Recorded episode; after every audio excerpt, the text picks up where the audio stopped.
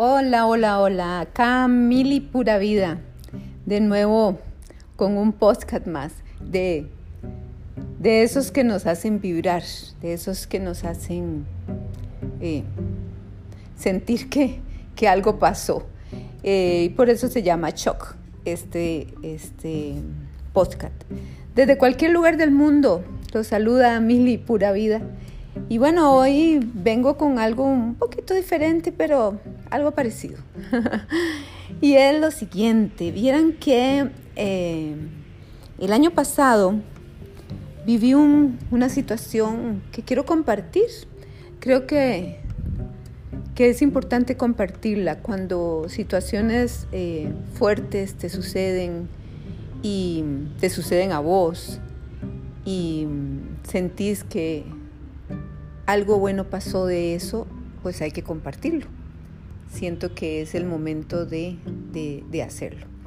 Y bueno, Mili Pura Vida busca el desarrollo humano, busca el bienestar, el alejarnos del sufrimiento y de alguna manera este, eh, tuve que colocar todas esas herramientas y muchas más en el camino para esto que les voy a contar. Eh, a finales del año pasado, o más que finales por ahí de noviembre, eh, me empiezo a encontrar una, como una adherencia, como una pelota en, el área abdominal. Muy curiosa, muy, muy rara y grande. Además palpitaba. Era muy curioso todo eso. Y bueno, voy a hacerme los exámenes y resulta ser un, linfoma eh, de forma preliminar. Y esto lo digo porque, bueno, luego de los exámenes, de un tag, de ultrasonido, entonces vamos a un médico especialista, oncólogo, y dice que ese es el posible diagnóstico, aún así no estaba todavía la biopsia. Todo esto em, te, te llena de emociones encontradas y de situaciones en la cabeza.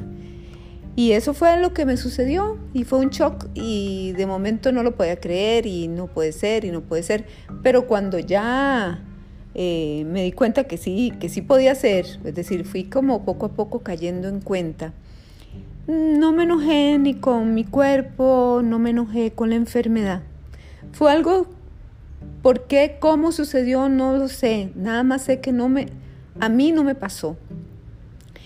Y bueno, eh, este, buscaba causas, sí, sí buscaba causas, siendo una mujer con fuerte salud, con ejercicios y una alimentación realmente buena, eh, natural, muy buena, además. Pero sí me di cuenta que a nivel emocional el año pasado había tenido demasiado, demasiado estrés. Eh, situaciones de vida muy particulares me hicieron, pues eso, eh, entrar en unos niveles bastante fuertes de estrés. Y bueno, me las guardé, me guardé noticias o situaciones de vida, me las guardé, no las quise manejar, traté de como de olvidarlas, eh, hice algunos esfuerzos de, terapia, pero eh, pura vida creía que todo lo tenía resuelto y no era así, no lo tenía todo resuelto.